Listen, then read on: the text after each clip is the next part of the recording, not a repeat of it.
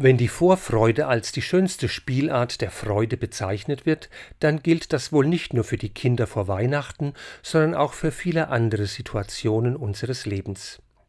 Wenn ich die Freude in meinem persönlichen Leben fördern und nähren will, kann ich mich fragen, worauf freue ich mich denn derzeit oder sogar worauf freue ich mich sehr? Auf ein bevorstehendes Fest, ein Jubiläum, eine Reise, einen lang ersehnten Besuch. Das Ereignis, auf das ich mich freue, wirft ja auch seine Lichtstrahlen voraus. Allerdings muss ich diese Vorfreude auch wahrnehmen und in mich aufnehmen oder sie hegen und pflegen. Ich muss ihr Raum geben in mir und meinem Herzen.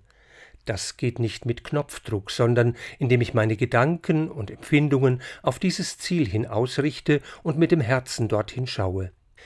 Das sehe ich beim Blick auf den Kalender, das am kommenden Sonntag, der Wonnemonat Mai, beginnt.